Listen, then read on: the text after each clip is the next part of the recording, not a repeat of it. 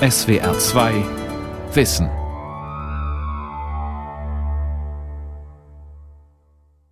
Ich brauche dafür den hier, um das Loch reparieren. Guck, Tobi. Doch, dafür, der das ganz gut. Guck. Alle mal herkommen. Komm, Nilufa. Der Bela kommt. Bela kommt auch. Ganz kurzer Kreis. Okay. Ein Gelände am Ortsrand von Heidelberg-Handschuhsheim. Es ist einer der ersten Frühlingstage. Dirk Buff steht mit 14 Kindern neben einem Bauwagen im Kreis. Er begrüßt seine Waldkindergartengruppe, die Falken, an diesem Morgen mit einem Kaninchenhopser. Schönen guten Morgen. Als alle wieder sicher auf zwei Beinen stehen, erklärt der Erzieher kurz das Programm für heute. Warum haben die Tiere die Farbe, die sie haben? Wer weiß das noch? Damit sie sich gut haben können. Genau. Und dafür haben wir heute noch ein ganz tolles Spiel vorbereitet. Ja? Dann ziehen sich die Falken kleine Rucksäcke über und laufen, trödeln, hüpfen in Matschhosen zu einem Bollerwagen. Es geht ab in den Wald. Lernen im Matsch. Was bringt Naturpädagogik? Eine Sendung von Christine Werner. Jetzt geht's ins Mühltal rein, auf die Winterseite. Einfach weil wir für das Spiel, das wir heute machen, bei dem äh, Tiere versteckt werden und es ist so ein Sinnesspiel, wir einfach so Unterschiede da haben. ne? Wir haben dann Bäume, wir haben Gras, wir haben Sträucher und danach wählen wir dann auch oft die Waldstücke aus, je nach Aktion, die wir machen. Oder wenn wir halt nur wandern, dann geht es auch so ein bisschen nur um Strecke. Dirk Buff ist Erzieher in der Falkengruppe und pädagogischer Leiter der Waldkinder Heidelberg, einem großen Waldkindergarten mit vier Gruppen und 80 Kindern. Die Falken sind eine Ganztagsgruppe für sechs bis neunjährige. Es gibt noch die Salamander, die Frischlinge und die Buschwindröschen. Jede Gruppe hat ihr eigenes Gelände mit einem oder zwei Bauwagen, denn das Wetter ist ja nicht immer so schön wie heute. Aber Wetter hin oder her, ganz gleich, ob es regnet oder schneit, so oft es geht, marschieren sie mit ihren Rucksäcken in den Wald. Der Bollerwagen rumpelt jetzt hinter Dirk Buff den Forstweg hinunter, begleitet von zwei weiteren Erzieherinnen und den Falken. Bis zum Ziel im Mühlental wird die Gruppe eine gute Stunde unterwegs sein, mit Unterbrechungen. Denn immer wieder müssen neue Stöcke gesucht werden, will ein Hang erobert sein, der Bachlauf lockt und dann ist da dieses mit Laub gefüllte Loch.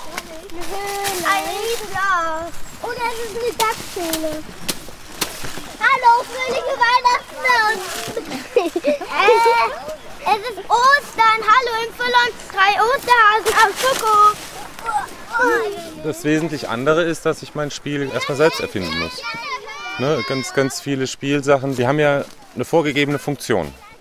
Aber wenn ich jetzt das Waldstück nehme, das eine Kind macht aus dem Ast irgendwie, ähm, also Ast ist sowieso multifunktional. Das ist ein Gewehr, das ist ein Schwert, das ist ein Feuerwehrschlauch, das kann ein Nest für eine Puppe werden, alles Mögliche. Und wir haben in dem Moment im Kind die Fantasiewelt. Das Bild passiert dann im Kopf.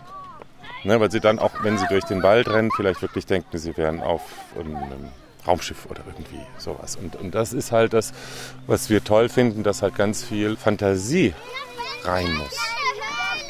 Viele Jahre war ich selbsternannter Aufseher von Schneestürmen und Wolkenbrüchen. Henry David Thoreau, amerikanischer Schriftsteller. Und dann hier. Die Naturpädagogik geht auf reformpädagogische Ansätze zurück, die Ende des 19. Jahrhunderts entstanden sind. Pädagogen forderten damals offenere, weniger autoritäre Schulen. Sie wollten demokratischere Erziehungskonzepte, die das einzelne Kind und seine individuelle Entwicklung in den Mittelpunkt stellen. Bekannte Vertreter sind Maria Montessori oder Johann Heinrich Pestalozzi, dessen Leitspruch Lernen mit Kopf, Herz und Hand war. In Schweden entstanden dann erste naturpädagogische Angebote. Kinder sollen in der Natur spielen, sollen sie erleben, denn die Natur bietet einen optimalen Raum für die Entwicklung, so die Überzeugung. Die Idee verbreitete sich und in Dänemark gründete eine Elterninitiative schließlich 1954 den ersten organisierten Waldkindergarten. In Deutschland gab es 1968 eine erste Gruppe in Wiesbaden. Der erste staatlich anerkannte Waldkindergarten wurde 1993 in Flensburg eröffnet. Heute existieren nach Angaben des Bundesverbandes über 1000 Natur- und Waldkindergärten in Deutschland. Einer davon sind die Waldkinder Heidelberg. Deren Leiter Dirk Buff beobachtet mit seiner Falkengruppe jetzt zwei Mäusebussarde. Seht ihr, wie schnell der hochkommt, ohne viel zu fliegen?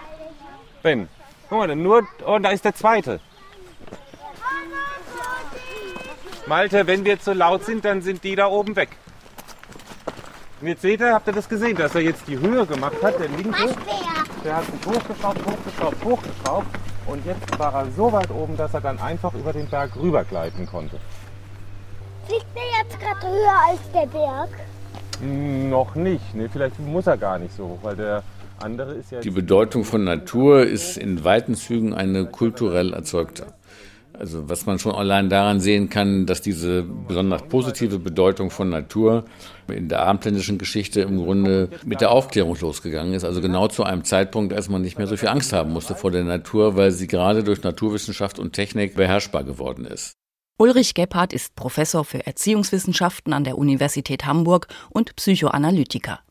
Er erforscht die Bedeutung von Natur für die psychische Entwicklung. Der moderne Mensch verbindet mit Naturerfahrungen Wohlbefinden, Glück, Zufriedenheit. Das ist die kulturelle, symbolische Aufladung der Natur, erklärt Ulrich Gebhardt. Dann zählt er konkrete, positive Naturwirkungen auf. Man weiß, dass Naturerfahrungen etwas mit Konzentration zu tun haben, also sehr, sehr viele Befunde Bereits kurze Waldspaziergänge bewirken eine Erhöhung der Konzentrationsfähigkeit. Naturerfahrungen haben etwas mit Selbstwertgefühlen zu tun. Naturerfahrungen bewirken ein Gefühl von Vertrautheit. Also man fühlt sich gewissermaßen geborgener in der Natur. Und das hat natürlich was damit zu tun, dass wir keine Angst mehr vor der Natur haben müssen. Man weiß, dass das Kinderspiel in der Natur dazu führt, dass Kinder weniger allein spielen, dass sie selbstbestimmter spielen, dass das Kinderspiel kreativer ist und, und, und. Wer die Schönheit der Natur betrachtet, findet Kraftreserven, die ihn durchs ganze Leben tragen. Rachel Carson, amerikanische Ökologin. Unzählige Studien kommen zu dem Ergebnis, Natur wirkt und sie wirkt gut. Die Waldkinder sind viel an der frischen Luft, das stärkt das Immunsystem, sie laufen querfeldein, das schult die Motorik, sie haben im Wald kein vorgefertigtes Spielzeug, das fördert die Kreativität. Ulrich Gebhardt fragt aber auch, wie die äußere Natur die innere Natur beeinflusst, wie der Wald zur Entwicklung der Persönlichkeit beiträgt. Und hier gibt es einen neuen Ansatz. Also in der klassischen Entwicklungspsychologie wird ja die Persönlichkeit des Menschen vor allem betrachtet als die Beziehung von mir selbst zu anderen Menschen. Da gibt es ja genügend Untersuchungen darüber, wie wichtig feste Bezugspersonen sind. Und wenn das einigermaßen gut läuft, wenn das hinreichend gute tragende Objekte sind, dann entwickelt sich so etwas wie Urvertrauen. Und in unserem Zusammenhang ist die Überlegung interessant, ob diese haltenden, tragenden Objekte, ob das unbedingt immer Menschen sein müssen oder ob es nicht auch Dinge sein können, ob es nicht auch Gegenstände sein können, ob es nicht auch Naturgegenstände sein können. Bisher geht die Entwicklungspsychologie von einem zweidimensionalen Modell aus. Das neue Modell integriert auch Beziehungen zur Umwelt. Womöglich können auch diese Halt geben und stabilisieren, so wie es gute Beziehungen zu Eltern, Freunden, Tanten und Onkeln tun. Das ist eine neuartige Theorie, die die Bedeutung der nichtmenschlichen Umwelt in ein umfassendes ökologisches Persönlichkeitsmodell mit aufnimmt. Und dann könnte es sein, das muss natürlich noch weiter erforscht werden, dass es nicht egal ist, in welcher dinglichen, in welcher Naturumgebung wir aufwachsen, sondern dass eine günstige, haltende Naturumgebung auch etwas mit der Entwicklung besagten Urvertrauens zu tun haben könnte. Und das wäre dann wichtig für die Gestaltung von Kindergärten, von Schulen, überhaupt der Gestaltung unserer nichtmenschlichen Umgebung. Gelungene Naturbeziehungen könnten demnach ebenso dazu beitragen, dass Urvertrauen entsteht. Dazu müssen Kinder nicht immer in den Wald ziehen, es reichen auch Gärten, Brachflächen, Stadtparks. Denn jede Natur bietet Aspekte, die aus Sicht der Entwicklungspsychologie wichtig sind. Sicherheit und Anregung. Natur ist vertraut und doch immer wieder neu. Die gewohnte Umgebung verändert sich ständig. Blätter fallen, ein Sturm bricht Äste ab, Bäume werden gefällt, im Frühling sprießt junges Grün, neue Pflanzen schieben sich ans Licht und im Teich sind wieder Kröten und Kaulquappen. Jetzt, da. Aua, ein Frosch. Eine Kröte. Das war eine Babykrake. Nein, keine Krake. Natur wirkt aber nicht einfach so. Sie wirkt nicht von alleine, betont Ulrich Gebhardt. Die menschlichen Beziehungen gehören unbedingt dazu. Aber ganz wichtig ist, es ist dreidimensional. Also es ist nicht so, dass wir sagen können, die Eltern können in Urlaub fahren und die Erzieher auch. Wir kaufen einen Hund und eine Wiese vorm Haus. Es bleibt natürlich ein Wechselverhältnis. Aber diese, ich würde mal sagen, Umweltvergessenheit in der klassischen Entwicklungspsychologie, der wird durch dieses dreidimensionale Persönlichkeitsmodell entgegengewirkt. Und es wäre dann auch ein starkes Argument für die Etablierung von sowas wie Waldkindergärten. Die setzt ja gewissermaßen auf die inspirierende, befruchtende, haltende Funktion gerade der Naturumgebung. Aber auch nicht nur. Der allgemeine Charakter der Natur ist Güte in der Größe. Alexander Freiherr von Humboldt, deutscher Naturforscher. Ne? März war richtig. Ne? Wir haben Montag und März. Beides hm, Worte. Und der Moritz, der schon Frühling. So, dann sagt's mal laut. Und welche Jahreszeit haben wir? Frühling. Frühling. Ne? Da haben wir schon unseren Frühlingsboten gefunden. Ne? Der Mal, Dirk Buff ist mit den Falken an einem lichten Platz angekommen und hat alle im Kreis versammelt.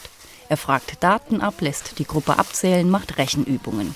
20 Kinder sind es normalerweise, heute sind es nur 14. Wie viele fehlen? Wir machen ja auch Feinmotorik, wir machen auch Sprachenkreise und all diese ganzen Sachen. Wir haben nur einfach eine komplett andere Umgebung. Wir benutzen andere Materialien. Wir sind halt ähm, einfach reduzierter. Wir nehmen so eher das, was uns in dem Moment begegnet. Kritiker befürchten, dass Kinder aus dem Waldkindergarten den Anschluss an die Schule nicht schaffen. Aber Zahlen- und Mengenlehre kann man auch im Wald machen, sagt Dirk Buff. Die Falken lernen alles, was in den Orientierungsplänen gefordert wird. Sie lernen es nur draußen und mit anderen Materialien. Dann geht es um Tiere und ihre Tarnungen. Die Kinder suchen Holz- und Kuscheltiere, die Dirk Buff inzwischen versteckt hat. Aber ihr habt unsere Maus nicht gefunden. Dass du die Eule gefunden hast. Sehr gut. Genau. Okay. Kobi, was ist dir Ähm, die aufgefallen? Eule war sehr gut getarnt. Wir werden nie wieder so viel Natur erleben wie in den drei Jahren, die sie im Waldkindergarten haben. Danach kommt Schule, Sportverein, die tollen Turnschuhe und all das. Und dann müssen sie halt später schauen, wie viel sie noch in die Natur wollen. Das andere, was wir auch dadurch die Möglichkeit haben, die Natur so denen näher zu bringen, dass sie merken, hm, das ist wichtig für mich. Das brauche ich. Ja, auch wenn wir dann den Müll einsammeln oder irgendwelche Sachen, ja, das, ich muss das irgendwie schützen. Und wenn es super gut läuft, dann nehmen Sie das wirklich mit in die Schulzeit rein. Dann nehmen Sie das eigentlich mit rein in Ihr Leben.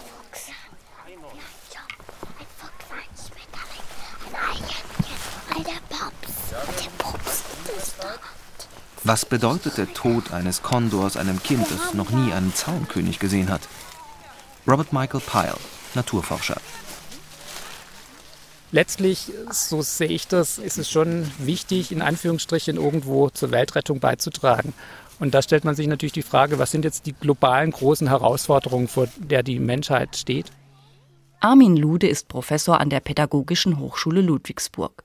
Er forscht und lehrt im Bereich Naturpädagogik, Umweltbildung und Bildung für nachhaltige Entwicklung. Ein pädagogisches Konzept braucht eine Rechtfertigung, sagt er. Weltrettung ist da nicht schlecht. Und da gehört als eine große Frage auch dazu eben Verlust der biologischen Vielfalt, dass wir Tiere und Pflanzen und Lebensräume verlieren. Das ist ein großer Punkt. Ein anderer großer Punkt ist der Klimawandel zum Beispiel. Aber auch so Dinge wie das Phosphor ein endlicher Stoff ist und es einen Kreislaufgedanken hier braucht, Trinkwasser, Verschmutzung der Atmosphäre und, und, und. In den 1970er, 1980er Jahren, zu Zeiten von Ölkrise und Umweltverschmutzung, wurde nachhaltige Entwicklung in Bildungspläne aufgenommen. Die reformpädagogischen skandinavischen Ansätze wurden immer mehr mit einer Umwelterziehung verknüpft. Naturpädagogik ist inzwischen ein weites Feld, sagt Armin Lude. Er zieht in seinen Ansätzen keine scharfe Grenze zwischen Natur und Kultur und setzt auch moderne Technik wie Smartphones ein. Hi, ich bin Adam Erpel. Mir gehören große Ländereien, die seit vielen Jahren im Familienbesitz sind. Unsere Tradition des Obstanbaus und des Saftpressen reicht über 100 Jahre zurück. Heute ist alles viel schwieriger. Die Streuobstwiesen bringen kaum noch Geld ein und der Arbeitsaufwand ist groß. Armin Lude hat mit seiner Mitarbeiterin Sonja Schaal sogenannte Geogames zur biologischen Vielfalt entwickelt. Die Spiele wurden von verschiedenen Bundesministerien gefördert und können an zehn Jugendherbergen im gesamten Bundesgebiet gespielt werden. Bei den Spielen geht es einerseits darum, Vielfalt zu schützen, aber auch wirtschaftlichen Erfolg zu haben. Eine Spielfigur kriegt ein Erbe, in dem Fall Adam Apple, der von seinen Vorfahren eine Streuobstwiese äh, bekommt und er befasst sich jetzt erstmals damit und sagt, okay, ich muss diese Streuobstwiese bewirtschaften. Er weiß aber letztlich noch nicht, wie er das gut machen soll. Und dann gibt es zwei polarisierende Gruppen, nämlich auf der einen Seite die Öko-Freaks, die immer Tipps in Richtung Naturschutz geben. Und wir haben die Wirtschaftsfraktion, die gibt immer Tipps in Richtung wirtschaftlichen Erfolg. Also man muss irgendwie da Geld verdienen damit. Und Adam Apple befindet sich jetzt in diesem Dilemma und die Jugendlichen schlüpfen jetzt mit in diese Rolle und kriegen den Auftrag, die Streuobstwiese zu entdecken und eben dadurch Erfahrungen zu sammeln, wie muss ich bewirtschaften, dass ich vielleicht sogar diese Balance schaffe, sowohl die Natur zu schützen als auch Geld damit zu verdienen. Noch ein Tipp, Adam. Wenn du die Vielfalt erhöhen und Vielfalttaler verdienen willst, musst du die Anzahl von Apfel-, Kirsch- und Birnbäumen immer ausgewogen halten. Wir stellen dir fünf Aufgaben, in denen du zusätzliche Vielfalttaler erwerben kannst. Die Orte werden dir auf der Karte gezeigt. Du navigierst mit GPS deinen Standort. Das Besondere ist, dass die Spiele an die jeweilige Umgebung angepasst sind. Es gibt nicht nur die Streuobstwiese, sondern auch Versionen, in denen es um Rinder und Schafe geht oder um die Auswilderung von Luchsen. Die Handlungen und Aufgaben beziehen sich auf reale Orte. Die Jugendlichen müssen also raus in die Natur. Zum Beispiel sollen an dieser Station die Schüler den Pflanzabstand von Bäumen messen. Die Bäume sind auf der Streuobstwiese dann nummeriert und markiert, dass man sich orientieren kann. Und dann steht hier zum Beispiel, misst den Abstand zwischen folgenden Bäumen, beginne bei Baum Nummer 4, schreite den Abstand zu Baum Nummer 5 ab, dann zu Nummer 6 und zu Nummer 7. Ein großer Schritt ist ungefähr ein Meter. Und so müssen die Spieler sich tatsächlich mit diesem Pflanzabstand ganz real auseinandersetzen.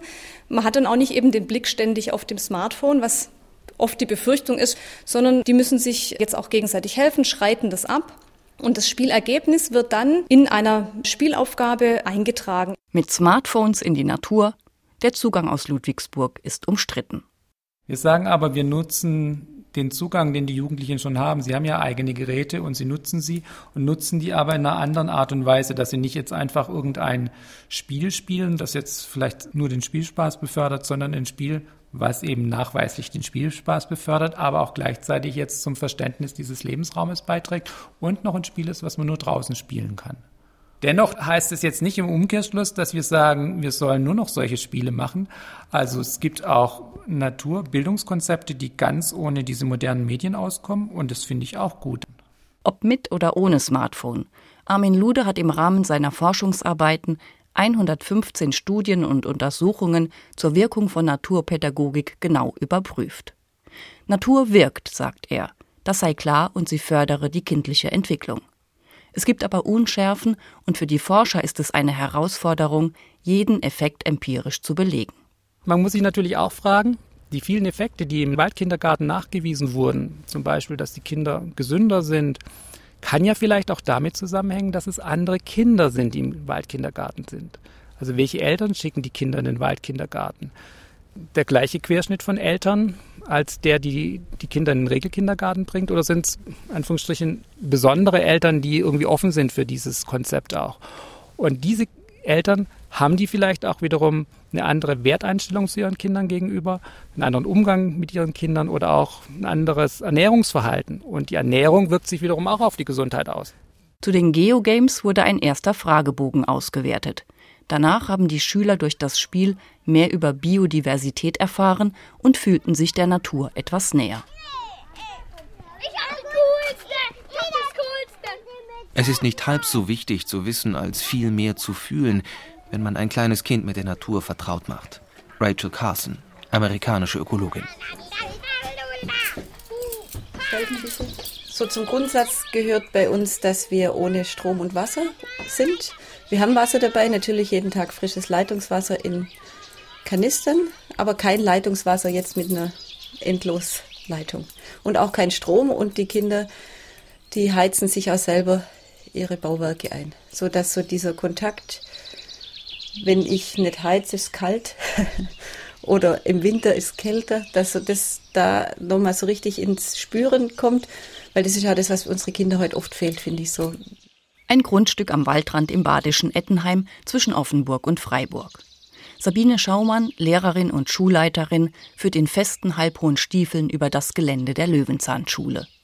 Hier die Kochhütte, gegenüber die Hütte mit einem Raum für die Kindergartenkinder und einem Themen- und Kunstraum für die Grundschüler, rechts davon die mongolische Jurte. Angefangen hat auch hier alles mit einer Waldkindergartengruppe, in der auch die Kinder von Sabine Schaumann waren. Bevor der Wechsel in die Grundschule bevorstand, hat sie gemeinsam mit anderen die Löwenzahnschule gegründet, eine von zwei genehmigten Naturschulen in Deutschland. Und das war für mich dann schon so die Frage, dass ich gern hätte, dass unsere Kinder dann weitergehen können in diesem Kontext von Natur, von draußen sein, weil das mit sechs Jahren nicht abgeschlossen ist. Da gibt es so eine Abgeschlossenheit eher mit zwölf, wo die Kinder dann mehr in die Kultur wollen und sich mehr auseinandersetzen wollen, wer bin ich in dieser Welt, in dieser kulturellen Welt. Und in der Phase vorher sind schon so ganz viele Themen Tiere, Natur und ich und die Natur. Montessori in der Natur lautet das Konzept der Waldschule. Es bezieht sich auf Maria Montessori, eine der Vertreterinnen der Reformpädagogik. Ihre Grundgedanken lauteten Die menschliche Entwicklung folgt einem inneren Plan und Hilf mir, es selbst zu tun. Die italienische Pädagogin hat für die verschiedenen Entwicklungsphasen spezielle Materialien entwickelt. Weiterentwickelt wurde der Ansatz von Rebecca und Maurizio Wild. Sie haben ihn um eine freie, nicht direktive Erziehung ergänzt. Und das bedeutet, in der Waldschule bestimmen die Kinder Zeit und Tempo des Lernens selbst. Es werden zu Lehrplanthemen wie Mathematik, Schreiben oder Lesen Angebote gemacht, sagt Sabine Schaumann. Die Kinder aber entscheiden, ob sie die gerade machen möchten oder nicht. Auch Noten gibt es keine. Für uns war die Arbeit mit den Kindern eben im Waldkindergarten schon der Vorreiter und von der Erfahrung, dass wir mit Rebecca und Maurizio Wild viele Seminare hatten und dort diese Grundhaltung, also es geht um eine Grundhaltung gewachsen ist, nämlich die Kinder nicht zu bevormunden in dem, was sie tun, sondern ihnen Möglichkeiten zu bieten, Dinge zu tun und sie auch nicht zu instruieren, wie sie es tun sollen, sondern nur, was sie tun können und wo ihre Grenzen sind. Hier oben im Wald sind die Kindergartenkinder und die Grundschüler. Unten im Ort sind die Schülerinnen und Schüler der Tertia. Die Löwenzahnschule ist eine staatlich genehmigte Schule. Offizielle Schulabschlüsse können hier nicht abgelegt werden. Das geht aber über externe Prüfungen. Ein Hauptschul- oder Realschulabschluss ist also auch hier möglich. Unten auf dem Gelände toben gerade die Kindergartenkinder herum. Rohre werden zusammengesteckt. Drei Jungs sind auf einen Baum geklettert, andere schaukeln an Kletterseilen, Mädchen schieben sich über Bretter und kullern eine hölzerne Rampe herunter. Dann kommen die sechs bis neunjährigen aus dem Wald. Mit Schwung hängen sie ihre Rucksäcke an ein großes Brett mit Haken, ziehen die festen Waldschuhe aus, schlüpfen in Gummischuhe und gehen mit ihrer Erzieherin Julika in die Jurte. Ein Montessori-Spiel zum Rechnen liegt auf dem Boden, zwei Kinder setzen sich davor, ein Mädchen schreibt an einem Tisch, zwei Jungs spielen eine Art Würfelspiel. Was sie am Wald toll finden? Man kann klettern und Hütten bauen. Was wir als allerliebste machen, ist Eichhörnchenspiel. Wir lieben Eichhörnchen, die sind so schön und klettern so schnell, wie wir gerne machen. Weil man da viel mehr Platz hat. Hier ist es so eng. Die Jurte soll 2000 Kilometer groß sein. Ja! Dann ist es so groß wie im Wald und dann. Und ja, ist toll. Die sind von sich aus große Naturschützer. Also sie können es gar nicht gut ertragen, wenn man Tiere irgendwas macht oder wenn der Forster hier durchgeht und die Bäume absägt. Das ist für die ganz schwierig, weil sie eben so eine emotionale Bindung zu den ganzen Naturdingen um sie herum haben, um Pflanzen und Tiere. Und trotzdem wird es angestoßen als theoretisches Thema, aber hier in der Primar- und Sekundarstufe so ein bisschen. Und unten jetzt bei den Jugendlichen haben wir Themenwochen, in denen das explizit Thema ist. Also das wünschen die sich auch, dass man sich überlegt, wo kommt denn unser Kaffee her, wo kommt unsere Banane her, wo kommt unsere Kakao her, wo kommt unsere Jeans her. Was heißt eigentlich ähm, Globalisierung? Da gibt es dann ausführliche Themenwochen. Kinder und Jugendliche werden heute mit Natur- und Umweltthemen konfrontiert. Die Gletscher schmelzen, das Klima verändert sich, Überschwemmungen reißen Dörfer weg, die Eisbären verlieren ihren Lebensraum, Elefanten sind vom Aussterben bedroht. Handeln Waldkinder später verantwortungsvoller und umweltbewusster? Schützt man nur das, was man auch schätzen gelernt hat? Es kann einen Zusammenhang geben, meint der Psychoanalytiker Ulrich Gebhardt. Frühe Naturerfahrungen könnten auf einer intuitiven, vorbewussten Ebene wirken. Und diese intuitiven Erfahrungen beeinflussen dann unser moralisches Urteil. Dieser Zusammenhang ist angesichts neuerer moralpsychologischer Überlegungen durchaus plausibel, wonach nämlich unser moralisches Urteil nicht vor allem das Ergebnis gründlichen ethischen Nachdenkens ist, das natürlich auch, ich will das nicht kleinreden, sondern zunächst mal wir eine moralische Intuition haben, die wir dann nachträglich durch Nachdenken auch noch begründen. Kinder aus Waldkindergärten könnten Umweltkatastrophen moralisch anders bewerten. Sie könnten sensibler sein für Raubbau an Natur und Erde. Nachweisen kann man das aber nicht. Es gibt keine Belege, dass am Ende alle Naturschützer werden, erklärt Armin Lude. Die Forschung hat es da schwer. Ja, man hat es andersrum gemacht. Man hat einfach Naturschützer mal befragt, die heute Naturschützen oder Umwelt schützen. Das haben Tenner und Kollegen gemacht in Amerika und die haben die Forschungsrichtung Significant Life Experiences genannt. Das sind bedeutsame Lebenserfahrungen. Und sie haben gefragt, was hat dich zum Naturschützer gemacht, zum Umweltschützer? Und das meiste, was genannt wurde, waren bedeutende, einschneidende Erlebnisse während der Kindheit. Und das war zu über 80 Prozent Draußenerlebnisse, dass sie irgendwas draußen erlebt haben in der Natur während ihrer Kindheit, weil sie gesagt haben, dazu gebracht hat, eben Umweltschützer zu werden. Diese Studienrichtung ist aber auch in Kritik geraten, weil letztlich die Kontrollgruppe fehlt. Denn die haben eben nicht Leute gefragt, die heute keine Umweltschützer sind, ob die nicht vielleicht auch solche Erlebnisse gehabt haben. Trotzdem zählen wohl mehr die Naturerlebnisse und weniger das Faktenwissen. Auch für Sabine Schaumann. Naturschützer müssen die Löwenzahnkinder gar nicht alle werden. Ich weiß nicht, ob ich lauter Naturschützer erziehen will. Ich möchte Leute erziehen, die sich selbstverantwortlich und nachhaltig verhalten von sich aus. Also Naturschützer muss man ja schon wieder dieser Typ sein, der rausgeht und dafür eintritt. Ich will einfach, dass sich die Menschen in einem guten emotionalen Kontakt zur Umwelt bewegen und ihr eigenes Leben und ihre eigenen Entscheidungen danach ausrichten. Das wäre mir das Wichtige. Ich spielte in unserem Garten, redete mit den Zaunpfählen, sang Lieder und ließ das Unkraut singen. Woody Guthrie, Sänger und Liedermacher.